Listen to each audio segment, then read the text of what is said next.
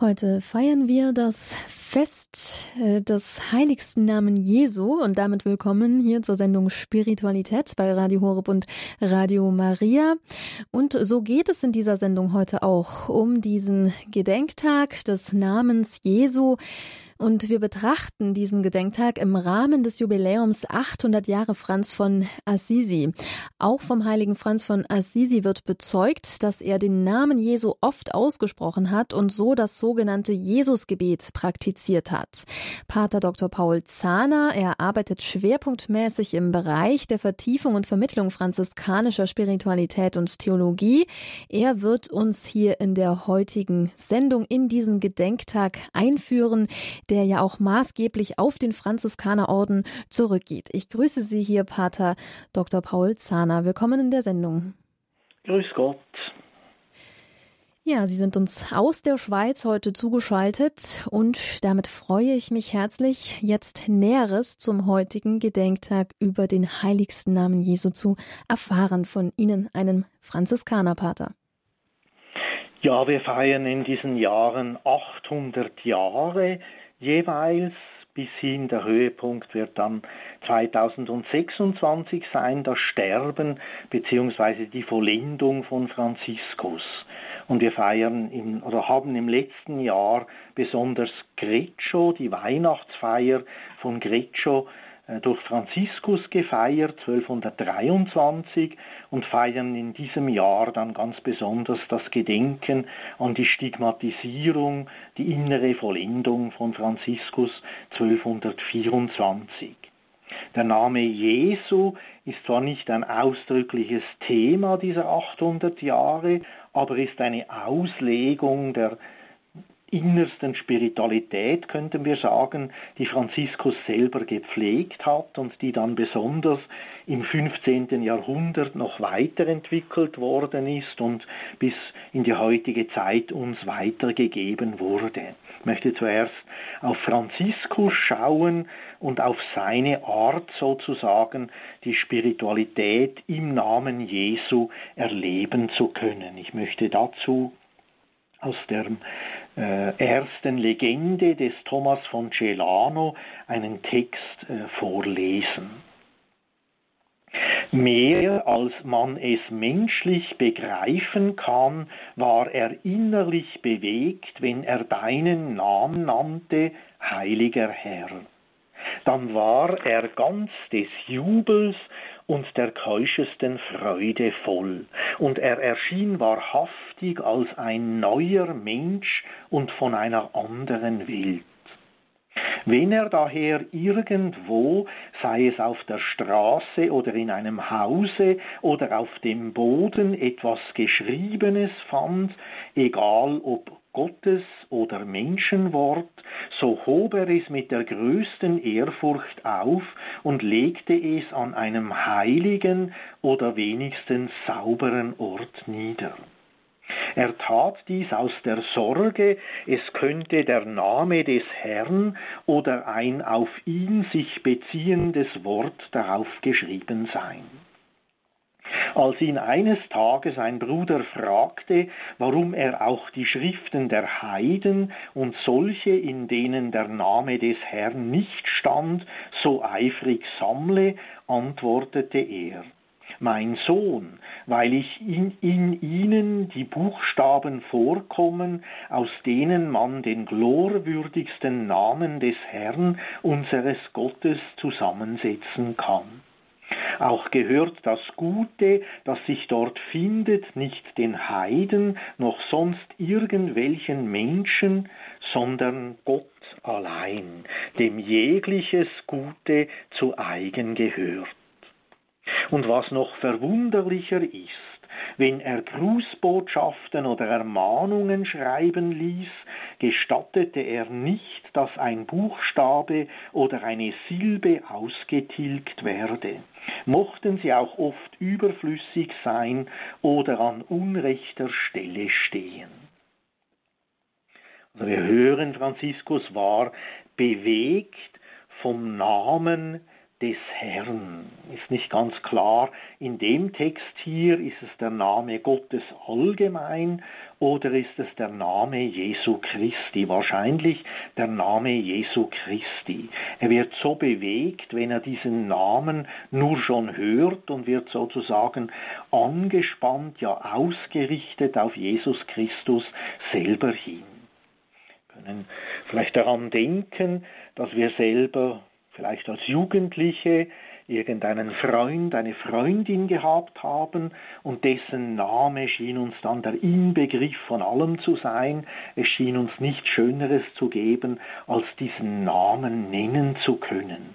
Denn wir hatten den Eindruck, wenn ich diesen Namen nenne, ist die Person eigentlich gegenwärtig und schenkt sich mir sozusagen in ihrem Dasein. Und genau das war die Erfahrung von Franziskus, der heilige Name Jesu lässt Jesus da sein. Wenn ich diesen Namen ausspreche, ist er eigentlich da ein großes Geheimnis, was die menschlichen Namen für uns bedeuten, offensichtlich etwas sehr Tiefes. Also es ist nicht eine Nummer, die wir sind. In der Moderne werden wir immer mehr zu Nummern und man, man sagt so und so und das und das, sondern der Name ist der Ausdruck, dass ich eine Person und eine Persönlichkeit bin. Und wenn ich diesen Namen kenne, ist das sehr wertvoll. Ich kann die Person dann ansprechen. Und das ist gegenüber Jesus für Franziskus noch wertvoller. Gott hat einen Namen, wie ein Mensch eben einen Namen hat, der heißt Jesus. Und dieser Name, den gibt es ja heute noch im spanischsprachigen Bereich, gibt es Menschen, die den Namen Jesus tragen. Bei uns im deutschsprachigen Bereich ist das verboten, weil es eben der Name Gottes ist, aber im spanischsprachigen Bereich kann man Jesus heißen. Und das ist ein normaler Mensch sozusagen, aber ein Mensch, dessen Name natürlich in eine Tiefe führt, äh, die wir gar nicht ganz erfassen können. Er ist die Brücke sozusagen zwischen Mensch und Gott. Und das löst bei Franziskus Jubel und Freude aus, wenn er den Namen hört. Er freut sich nur schon am Namen Jesu selber. Und das führt ihn sozusagen dazu, dass er zu einem neuen Menschen wird, ein Mensch, der lebt aus dem Namen und damit aus der Gegenwart Jesu, jetzt hier, wo er ausgesprochen und angesprochen wird. Er lebt schon in einer anderen Welt, weil er eben in der Welt Jesu drin lebt. Und das ist eine völlig andere Wirklichkeit für ihn selber. Und das führt dazu, so beschreibt es der Text, dass eben Franziskus überall, wo er irgendwas Geschriebenes fand, das ehrfurchtsvoll aufgehoben hat und ehrfurchtsvoll bei sich getragen hat, denn es wäre möglich, dass der Name Gottes, der Name Jesu auf diesem Papier draufsteht. Wir haben heute natürlich etwas Schwierigkeiten mit dieser Idee. Es ist eine Überzeugung von Franziskus, bevor es den Buchdruck gab. Das heißt, ein aufgeschriebener Name war immer von Hand aufgeschrieben und da gab es natürlich nicht so viele Bücher, weil die sehr teuer waren und sehr schwierig zu bekommen, sondern es war was Besonderes, dass ich einen äh, etwas handgeschriebenes bei mir haben konnte. Und dieses Besondere hat Franziskus besonders geschätzt, indem er vermutet, da kann der Name Jesu draufstehen und ich muss alles ehrfürchtig aufbewahren. Wir hätten heute größte Mühe damit, das ehrfürchtig aufzubewahren, weil wir 100 Bücher und 1000 Zeitungen und Zeitschriften etc. haben. Für uns ist das fast nicht denkbar, aber von der Haltung und vom Umfeld von Franziskus her ist das einsichtig. Das Wertvollste ist der Name Jesu, steht auf diesem Zettelchen drauf und das macht eigentlich alles heilig führt dazu, dass ein Bruder ihn fragt, ja, warum nimmst du denn auch eine Schrift von Heiden zu dir, ehrfurchtsvoll, die kennen den Namen Jesu ja gar nicht. Und er sagt dann, aber man kann aus den Buchstaben, die vorkommen auf dem Blatt, den Namen Jesu zusammensetzen. Also ist auch das, was da geschrieben ist, der Verweis auf etwas viel Heiligeres als irgendein Roman oder ein Gedicht oder was es auch immer ist, äh, sein kann. Also er erkennt, hinter allen geschriebenen Buchstaben, mit denen kann man den Namen Jesu zusammensetzen und das macht alles Hingeschriebene eigentlich heilig. Das Ziel ist also, dass Gott allein letztlich verehrt und angebetet wird, denn ihm allein gehört alles Gute in dieser Welt. Und das wissen auch die Heiden, die nicht an Jesus Christus glauben oder noch nicht glauben konnten auch, die wissen das und das bezeugen sie letztlich und darum ist Gott allein der, der alles Gute hervorbringt.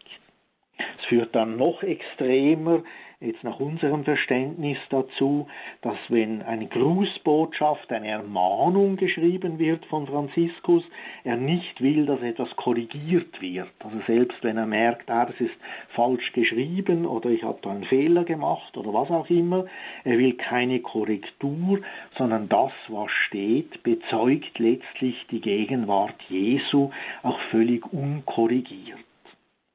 Das äh, war natürlich so speziell, dass Franziskus sprachlich nicht so fähig war wie andere Leute, Dinge einfach aufschreiben konnten, sondern er hat nicht so gut die Sprache beherrscht und darum viele Fehler auch gemacht in dem, was er geschrieben hat. Und er wollte sozusagen, dass aus Ehrfurcht vor der Gegenwart Jesu auch die Fehler aufgeschrieben bleiben. Und darum haben wir einige Texte von Franziskus, die sprachlich gesehen nicht gut geschrieben sind. Und offensichtlich wollte er das auch so. Wir hören dann einen weiteren Aspekt bei Franziskus, nämlich die heilende Seite des Namens Jesu.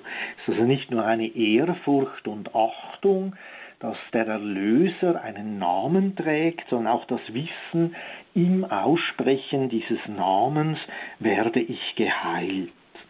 So schreibt die große Franziskus-Legende Bonaventuras dazu. Franziskus aber durchzog die verschiedensten Gegenden und verkündete mit glühender Begeisterung die Frohbotschaft. Der Herr aber wirkte mit ihm und bekräftigte sein Wort durch darauf folgende Wunderzeichen. Denn in der Kraft des Namens Christi trieb Franziskus, der Herold der Wahrheit, die Teufel aus, heilte die Kranken und was noch mehr, weit mehr bedeutet, die Gewalt seiner Worte bewegte verstockte Herzen zur Buße und verlieh ihnen zugleich Gesundheit für Leib und Seele. Also der Name Jesu ist der Ort, wo die Frohbotschaft sozusagen nur durch den Namen schon wirkt. Die muss also nicht aus dem Evangelium vorgelesen werden, sondern das Nennen des Namens Jesu im Wissen um die Kraft, die in diesem Namen steht, weil Jesus ist die Wahrheit schlechthin, die heilt die Kranken und vertreibt die Teufel, macht die Menschen also frei in ihrem Leben. Also der Name Jesu ist der Ort, wo Freiheit geschenkt wird, einfach weil im Namen Jesu Jesus Christus selber gegenwärtig ist. Und seinen Namen zu nennen, ist der Weg zur Freiheit schlechthin, wie Franziskus das erlebt hat. So wollen wir nach einer Musikpause auf die Bibel schauen, um da zu sehen, was ist hier die Bedeutung des Namens Jesu für uns Gläubige.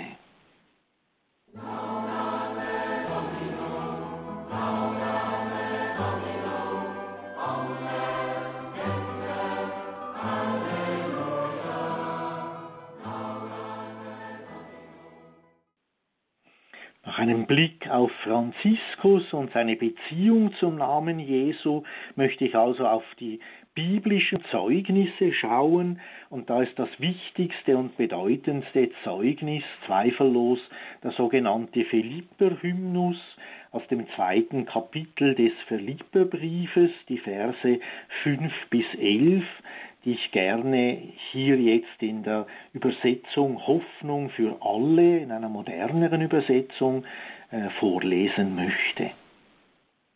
Nehmt euch Jesus Christus zum Vorbild. Obwohl er in jeder Hinsicht Gott gleich war, hielt er nicht selbstsüchtig daran fest, wie Gott zu sein. Nein, er verzichtete darauf und wurde einem Sklaven gleich. Er wurde wie jeder andere Mensch geboren und war in allem ein Mensch wie wir. Er erniedrigte sich selbst noch tiefer und war Gott gehorsam bis zum Tod, ja bis zum schändlichen Tod am Kreuz. Darum hat ihn Gott erhöht und ihm den Namen gegeben, der über allen Namen steht. Vor Jesus müssen einmal alle auf die Knie fallen, alle im Himmel, auf der Erde und im Totenreich. Und jeder ohne Ausnahme wird zur Ehre Gottes des Vaters bekennen. Jesus Christus ist der Herr. Wir hören in diesem Text die sogenannte Entäußerung Christi. Er macht sich ganz klein, er hält nicht am Gottsein fest, um seine Macht darzustellen, sondern er wird als Mensch so klein, dass er auf andere angewiesen ist. Das Baby in der Krippe braucht Menschen, braucht eine Mutter, die sozusagen für es sorgt. Er verzichtet also auf alle Macht und wird ein ganz kleiner Mensch. Und das ist die Spannung dann im Namen Jesu dieser beiden Elemente, die Größe, die er hat, weil er Gott bleibt, Gott ist, aber er verzichtet so sehr auf die Machtausübung, dass er ein kleiner, einfacher Mensch wird. Und darum bekommt er sozusagen den Namen, der über allen Namen steht. Ist also nicht mehr ein gewöhnlicher Name, sondern ist ein Name jenseits von allen Namen, der Name schlechthin, der wichtigste Name, den es eigentlich gibt, Jesus. Wir können das im Bild ausdrücken, wenn wir Jesus Christus nennen, also sagen, Jesus ist der Messias, der Retter, der zu uns kommt, er ist der Christus. Wenn wir Jesus Christus nennen, ist Jesus sozusagen der Kleine, der ganz ein kleines Baby geworden ist und Christus ist der Mächtige, ist Gott, der gegenwärtig wird. Und die ganze Spannung Jesu liegt schon in diesem Namen Jesus Christus drin. Wir erleben also den Namen Jesu über allen Namen, wenn wir diesen Namen schon nennen. Und das ist der Moment, wo alle vor Jesus auf die Knie fallen, im Himmel, auf der Erde und im Totenreich. Er wird also zur Mitte von allem und ist eigentlich die, das Zentrum aller Wirklichkeit, die wir kennen. Und das ist die Grundaussage zu Jesus. Sein Name bezeichnet die Mitte aller Wirklichkeit für uns ist und ist damit auch der Ort der Verehrung. So heißt es auch in der Apostelgeschichte im vierten Kapitel, Jesus ist der Herr. Durch keinen anderen kommt die Rettung, denn es ist uns Menschen kein anderer Name unter dem Himmel gegeben, durch den wir gerettet werden sollen. Die Rettung ist also in diesem Namen Jesus geschehen, und wenn wir den Namen aussprechen, bekenne ich sozusagen schon, ich bin gerettet und ich ehre in meinem Bekenntnis jetzt den Retter. Und das führt dazu, dass das christliche Leben immer mehr eine Ausrichtung auf Jesus Christus hin wird und wir sozusagen aus dem Namen Jesu die Grundlage unseres Lebens gewinnen können. Wir leben, weil wir Jesus sagen können. So heißt es im ersten Kapitel des zweiten Thessalonicher Briefes. Darum beten wir immer für euch, dass unser Gott euch eurer Berufung würdig mache und in seiner Macht allen Willen zum Guten und jedes Werk des Glaubens vollende. So soll der Name Jesu unseres Herrn in euch verherrlicht werden und ihr in ihm, durch die Gnade unseres Gottes und Herrn Jesus Christus. Wir leben also, damit der Name Jesu in mir verherrlicht werden kann. Ich bin sozusagen ein Abbild als Gläubiger, ein Abbild, ein Zeichen der Verehrung für den Namen Jesu. Ich lebe aus dieser Erlösung und Gegenwart Jesu heraus und das ist für mich selber das Wichtigste, was es gibt. In mir wird so Jesus verherrlicht und gleichzeitig werde ich, werden wir in ihm verherrlicht. Es gibt also eine Verbundenheit miteinander, eine innigste Beziehung zueinander, die zur Verherrlichung Jesu in mir führt und zur Verherrlichung von mir selber in ihm führt. Und ich werde so zu einem Zeichen der Gegenwart Gottes in der Welt, wenn ich im Namen Jesu seine Erlösung und seine Liebe, die sich mir, die sich uns zuwendet, erleben kann. Und so werde ich hineingenommen in das tiefere Geheimnis der Christusbeziehung. Der Name Jesu ist also das Grundwort, wir könnten sagen, das Codewort sozusagen für den christlichen Glauben schlechthin. Wenn ich sagen kann, Jesus ist der Herr, dann bekenne ich mich zum Christentum und muss eigentlich nicht mehr mehr sagen. Ich will nach einer Musikpause noch zu einem dritten Teil kommen und die Entwicklung des Namens Jesu dann ganz besonders durch Bernardin von Siena darstellen.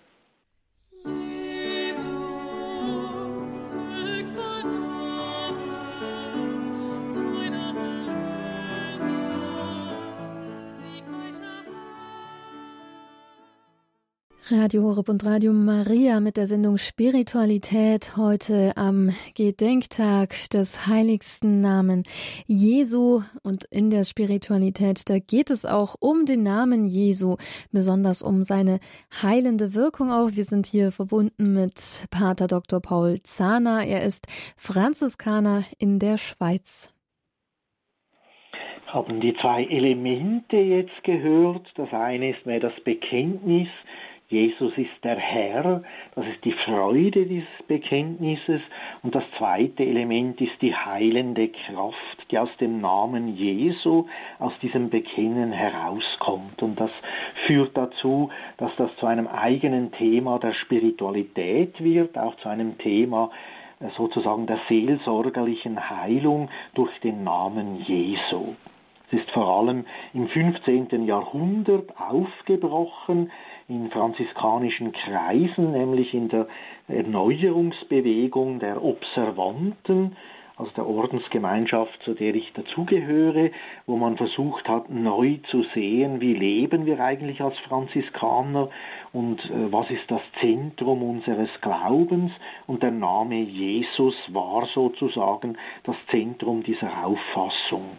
Das geschah vor allem durch den heiligen Bernardin von Siena, der von 1380 bis 1444 lebte und dann auch durch verschiedene Leute, etwa Jakobus von der Mark von 1394 bis 1476.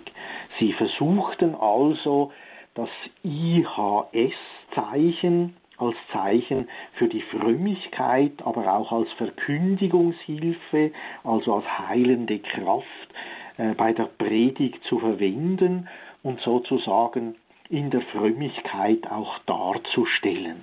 Es führte zu einem eigenen Bild, das goldig das IHS mit einem Kreuz zusammen darstellte, es wie eine Sonne darstellt, der Name Jesu leuchtet in die Welt hinein, ist das eigentliche Licht der Welt, wenn ich diesen Namen nenne, und das Ganze ist auf einem blauen Hintergrund dargestellt.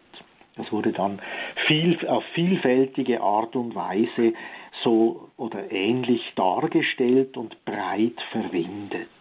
Der ursprüngliche Gedanke des IHS kommt aus dem Griechischen heraus, nämlich aus dem äh, griechischen Glaubensbekenntnis. Das heißt Jesus Christus, Syos Theos Soter. Also Jesus ist der Christus, der Erlöser, er ist der Sohn Gottes und er ist der Löser. Wurde dann verändert, etwas vereinfacht auf Lateinisch als Jesus hominum salvator ausgedrückt. Also damit auch das IHS stimmt sozusagen, die drei Buchstaben stimmen. Jesus ist der Erlöser der Menschen. Und auf Deutsch wurde es dann übersetzt, Jesus Heiland Seligmacher. Er ist also der Heiland, der mich sozusagen selig macht. Er ist das Zentrum von allem. Das wurde in vielen Kirchen gerade im 15. Jahrhundert angebracht. Wer schon in Assisi war, hat das öfters gesehen, auch an Straßenecken, wo es dargestellt wird. Man kann es heute auch kaufen und selber aufhängen zu Hause oder es wird in Einsiedeleien dargestellt, etwa in den Garcheri, der Einsiedelei in der Nähe von Assisi, die vom heiligen Bernardin von Siena ausgebaut worden ist und da hat es an verschiedenen Orten dieses IHS besonders dargebracht. Also wenn ich da vorbeigehe und IHS sehe, ist das sozusagen mein Glaubensbekenntnis und die Überzeugung, dass dieser Jesus mich selig machen kann, dass er mich heilen kann in all dem ich jetzt gerade drin stehe. Es wurde dann besonders auch von den Jesuiten übernommen im 16. Jahrhundert durch Ignatius von Loyola und bis, ist bis heute das Zeichen des Jesuitenordens. Im IHS bekennen sie sich zu Jesus. In moderner Zeit gab es verschiedene Gebetsformen im Gebet selber, etwa im Rosenkranzgebet, das übrigens auch von Bernardin von Siena ausgebaut worden ist. Also der zweite Teil äh, hat er sozusagen beigefügt, neben dem biblischen ersten Teil Heilige Maria, bitte für uns Sünder, jetzt und in der Stunde unseres Todes, hat Bernardin von Siena so beigefügt. Und das mittlere Wort des Rosenkranzes ist Jesus. Also eigentlich ist der Rosenkranz nicht nur eine marianische Frömmigkeit, sondern eine Jesus-Frömmigkeit. Denn Jesus ist die Mitte des Rosenkranzes schlechthin. Ich bekenne Jesus im Rosenkranz, natürlich durch Maria, die ihn trägt und die ihn mir darbietet, aber er ist die Mitte von allem, er ist der Erlöser schlechthin. Und das führt dann später auch zum Jesusgebet der Ostkirchen, die versuchen im Herzensgebet sozusagen vor Gott zu bringen, was sie besonders beschäftigt, und sie wiederholen dieses Herzensgebet auch. Die längere Fassung des Herzensgebetes ist Herr Jesus Christus, Sohn Gottes, erbarme dich meiner.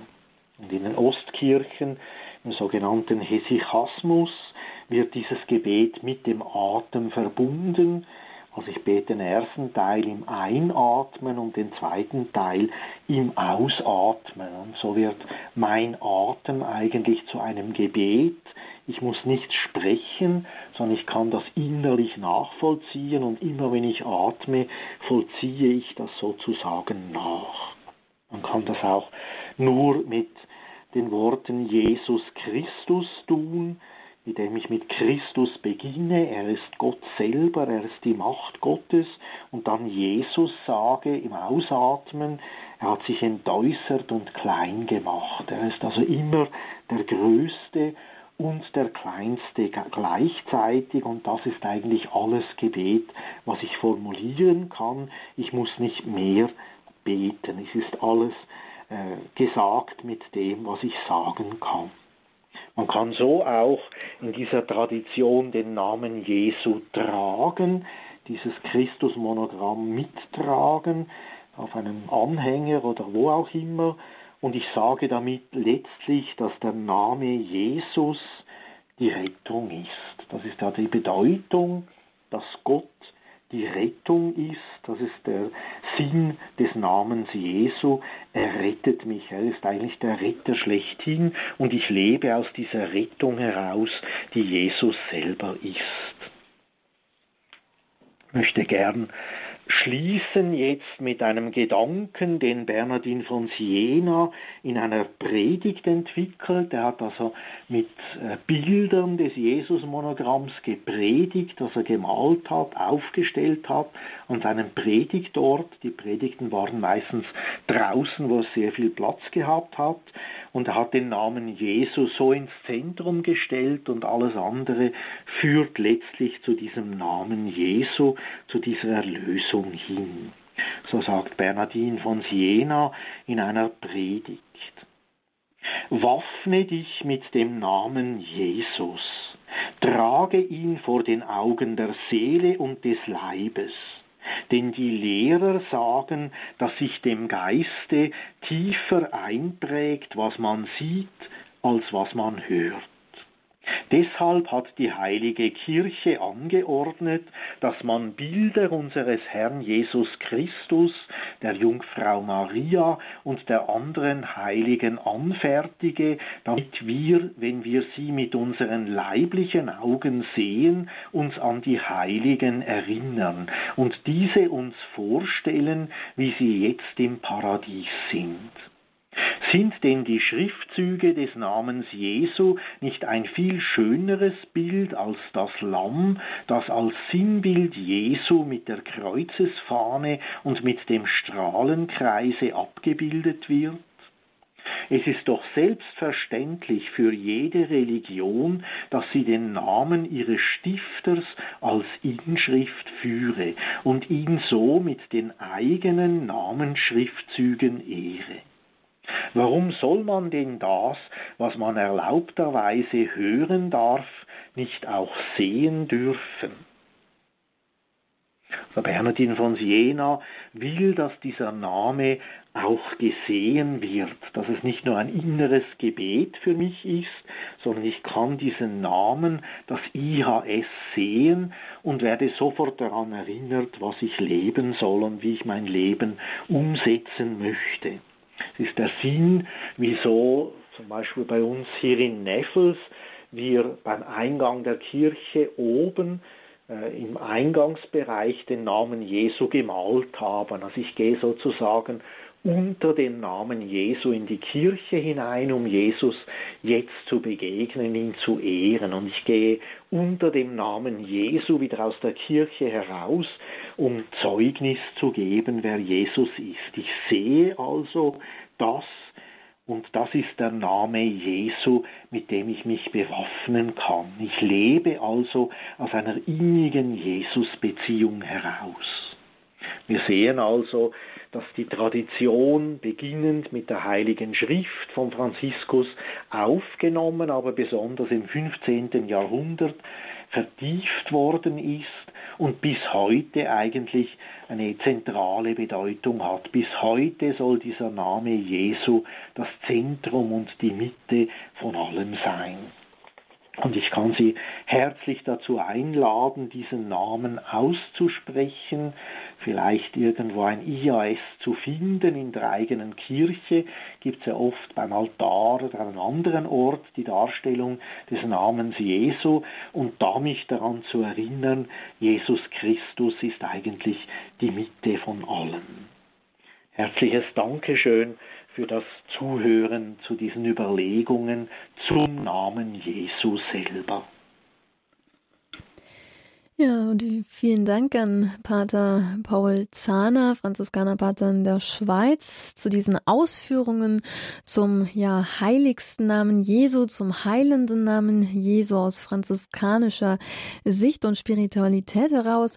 Und liebe Hörer, wenn Sie vielleicht Nachfragen haben zum Namen Jesu, auch ja vielleicht zum Jesusgebet, zum Herzensgebet, dann rufen Sie gerne an, melden Sie sich jetzt hier in der Sendung Spiritualität Netz bei Radio Horeb unter der 089 517 008 008. Die Telefonleitungen sind jetzt offen 089 517 008 008. Pater Zahner beantwortet Ihnen gerne Ihre Fragen rund um den heiligsten Namen Jesu.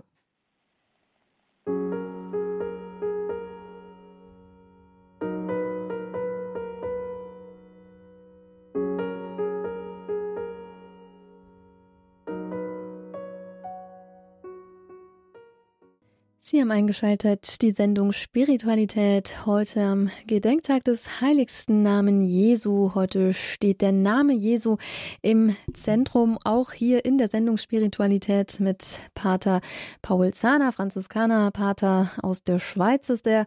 Und jetzt sind Sie eingeladen, Ihre Fragen zu stellen zum Namen Jesu, ja, zum Herzensgebet, Jesusgebet, was auch immer Ihnen auf dem Herzen liegt, was Sie vielleicht ja mitbekommen haben, auch in den Vorträgen jetzt von Pater Zahner, dann rufen Sie gerne an 089 517 008 008.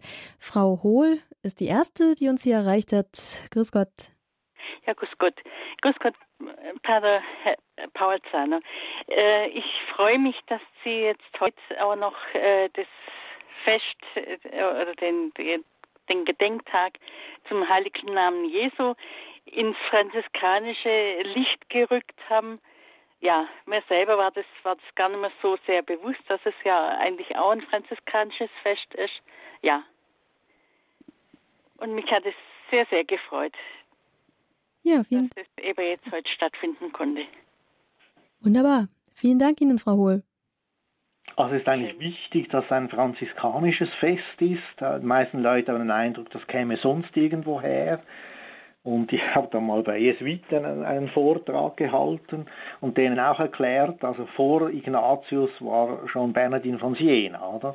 Und das wussten die gar nicht. Die haben den Eindruck gehabt, erst Ignatius hat den Namen eigentlich ins Zentrum gestellt. Und das wurde natürlich sehr bekannt über die Exerzitien, das ist klar über Ignatius, aber dies, der Kern davon ist schon äh, bei Bernardin von Siena da, bei Franziskus, aber letztlich schon in der Bibel. Also ist letztlich ein biblisches Fest auch, das äh, das Franziskanische sozusagen ausgefaltet hat, könnte man sagen. Und das ist sehr interessant, also dieses IRAS auch sehen zu können. Es ist äh, am deutlichsten, äh, wer schon einmal in Siena war, auf dem großen Hauptplatz mit einem riesen Gebäude vorne dran und zu oberst oben ist der Name Jesu, also die alte Darstellung nach der Zeit oder aus der Zeit von Bernardin von Siena noch. Er überstrahlt sozusagen äh, die ganze Stadt Siena. Genau, dann Dankeschön auch nochmal für die Anregung an Frau Hohl, also für diesen Einwurf hier. Also auch danke, eben ein franziskanisches Fest. Daran wurden wir jetzt hier auch nochmal erinnert, uns nochmal in Erinnerung gerufen hier zum 800. Jubiläum natürlich auch. 800 Jahre Franz von Assisi. Und es geht weiter. Eine nächste Hörerin jetzt hier auf Sendung, Frau Zeitvogel. Grüß Gott. Ja, hallo. Ähm, guten Tag.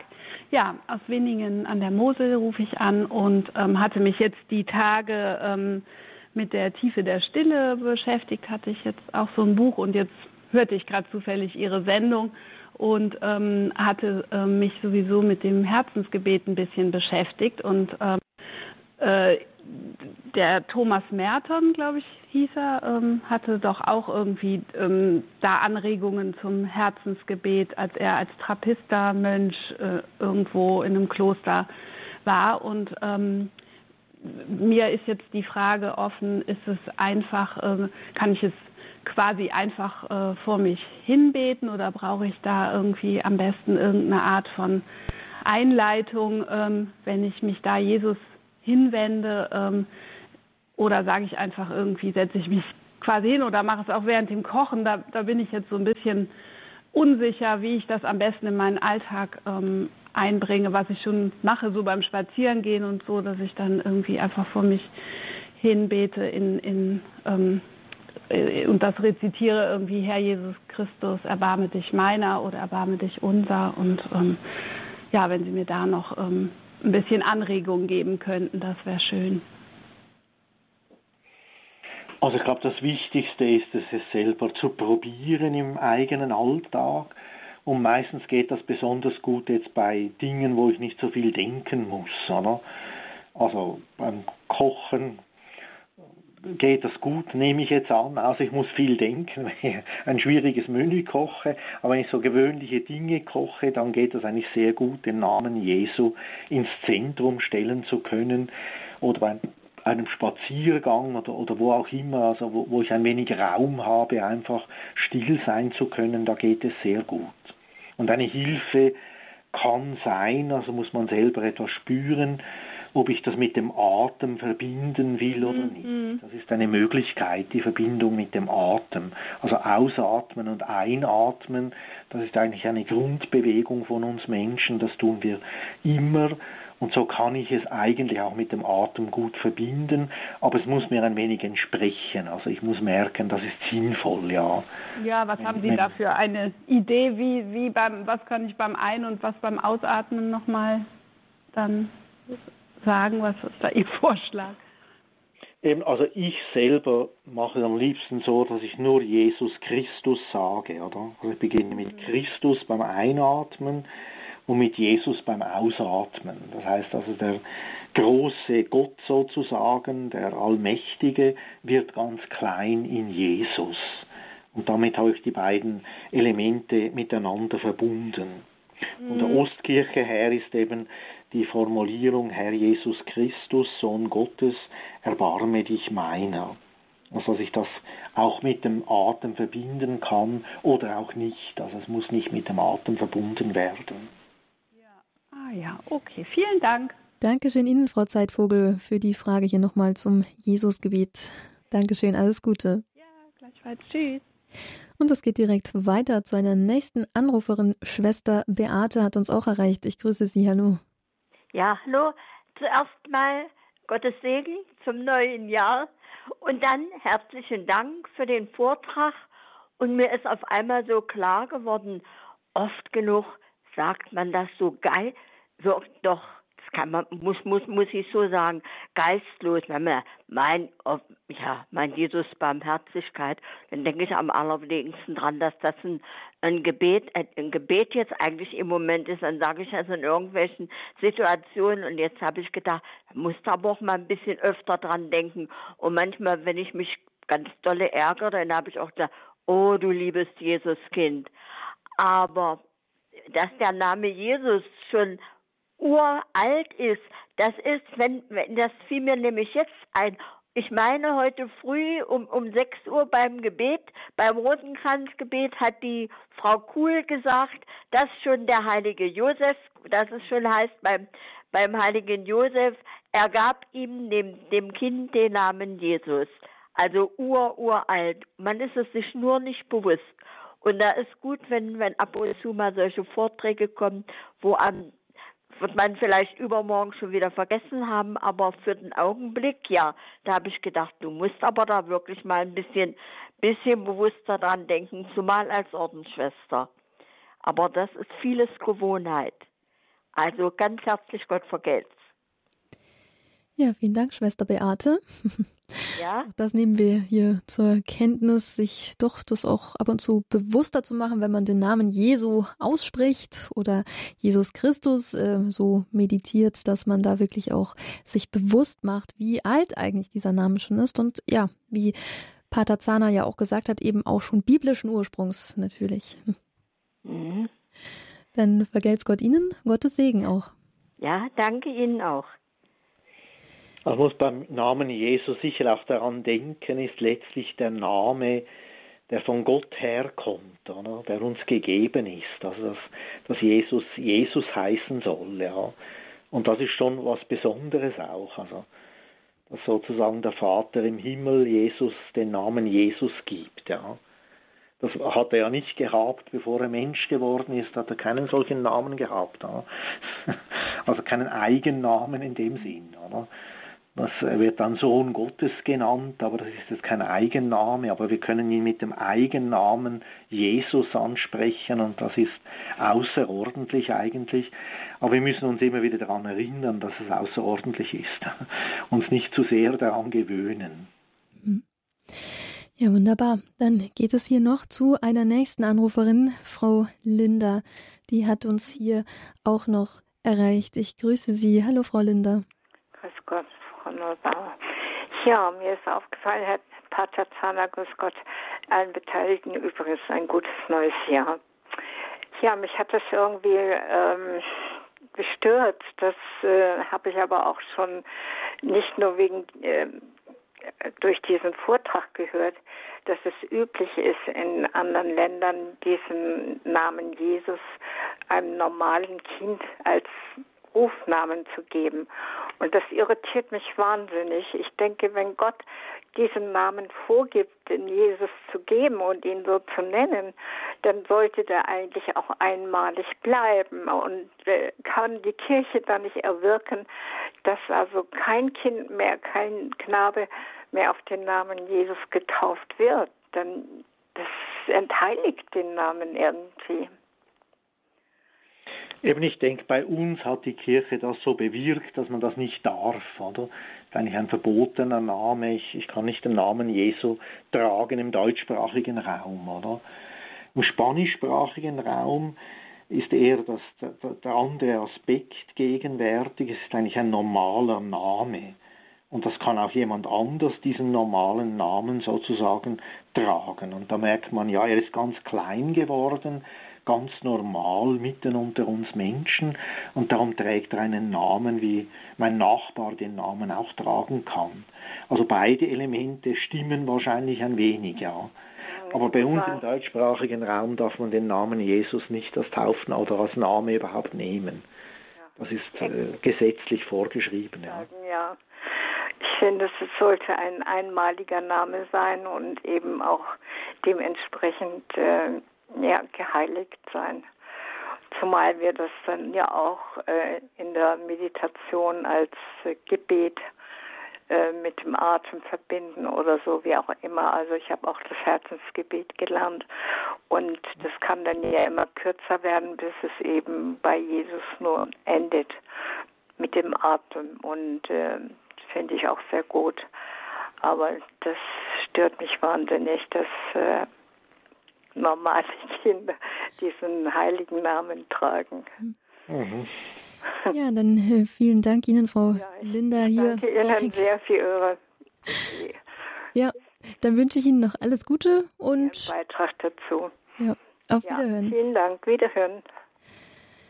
So, es ist äh, jetzt nicht mehr allzu viel Zeit hier in der Sendung Spiritualität mit Pater Zahner hier. Aber eine letzte Anruferin, die ähm, kriegen wir hier noch auf Sendung. Frau Küffner-Büttner, wenn Sie sich kurz fassen, dann schaffen wir das noch.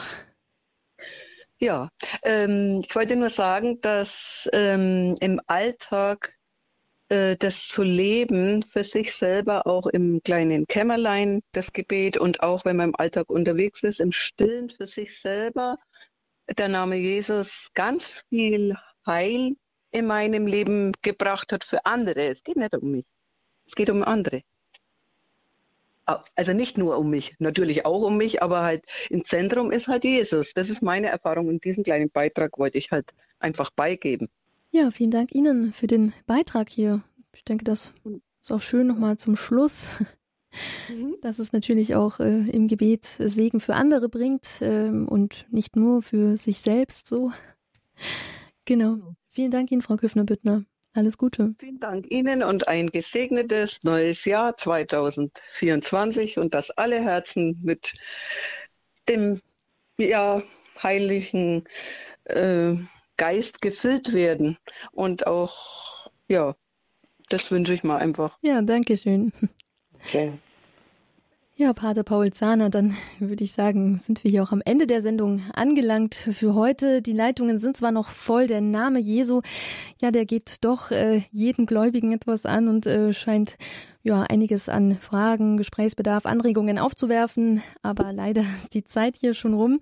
Ich darf Sie vielleicht, Pater Zahner, zum Ende der Sendung noch bitten um ein Gebet auch zum heutigen Gedenktag und mich damit auch herzlich bei Ihnen nochmal bedanken, dass Sie Gast in der heutigen Sendung bei uns waren. Danke, ja. So wollen wir dir, Gott, danken, dass du Jesus den Namen Jesus gegeben hast, dass dieser Jesus sozusagen ein Gebet für uns ist, das Aussprechen des Namens etwas Heiliges und auch etwas Heilendes für mich selber und für alle Menschen sein kann. So öffne mein Herz jetzt neu für diesen Namen und für seine heilende Kraft. Amen. Amen. Ja, danke schön für diesen Vortrag hier für diese Sendung Spiritualität bei Radio Horeb und Radio Maria. Unser heutiger Gast, Pater Dr. Paul Zahner aus der Schweiz. Franziskanerpater ist der unsere Sendung zum heiligsten Namen Jesu, zum heilenden Namen Jesu, war auch im Rahmen des 800-jährigen franziskanischen Jubiläums. 800 Jahre Franz von Assisi, das feiern wir hier als großes Jubiläum drei Jahre lang, 2026, wenn ich es jetzt richtig erinnere ja. ist dann Schluss dieses großen Jubiläums und diese Sendung im Rahmen des Jubiläums können Sie natürlich auch nachhören in unserer Mediathek hore.org Rubrik Spiritualität. Liken Sie diese Sendung, teilen Sie diese Sendung jedem, der Sie Freude macht. Ich danke Ihnen fürs Zuhören und dabei sein. Alles Gute. Hier am Mikrofon für Sie, Nadja Neubauer.